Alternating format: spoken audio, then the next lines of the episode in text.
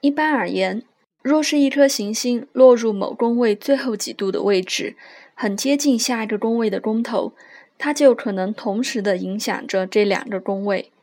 也就是它所落入的宫位和接近的宫位。如果这颗行星落入的星座与下一个的宫头星座相同，容许度就可以加宽到五度。每一个宫位代表的生命领域，当然会与下一个阶段有关系。当一颗行星位于宫位的末端，又接近下一个宫的宫头时，那么这两个宫位所代表的生命领域会产生交集，这就会变成星图的重点之一。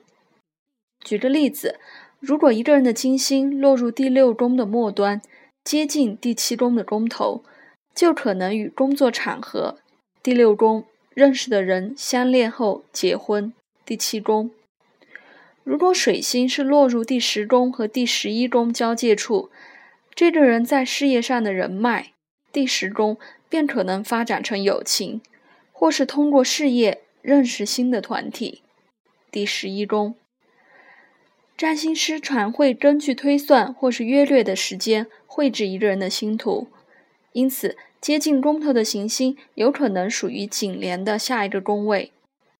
此外，根据不同的分工制，一颗行星也可能会落入紧连的下一个宫位。基于以上的理由，有些占星师认为，落入宫位中间位置的行星最能够发挥影响力，因为这颗行星在该领域的地位是十分明确的。